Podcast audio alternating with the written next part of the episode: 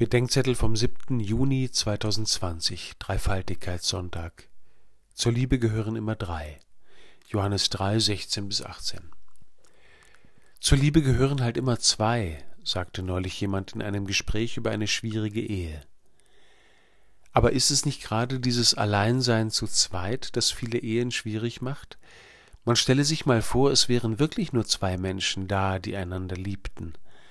Wer würde die Freude des einen am anderen teilen?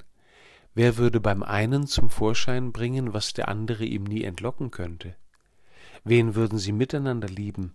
An wem hätten sie miteinander Freude? Und wer hätte Freude an diesen beiden? Die Antwort auf all diese Fragen ist niemand. Wenn die Zeit der Verliebtheit vorbei ist, ist einer mit seiner Liebe zum anderen ziemlich allein.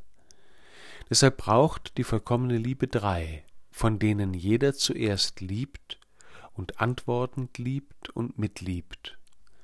Gott ist Liebe, sagt der erste Johannesbrief, und Gott war auch schon die vollkommene Liebe, bevor die Welt war. Dann aber muss es die Beziehung der vollkommenen Liebe schon in Gott geben, dann muss er irgendwie einer in drei Liebenden sein. Die Offenbarung sagt, er ist Gott der Vater und der Sohn und der Heilige Geist.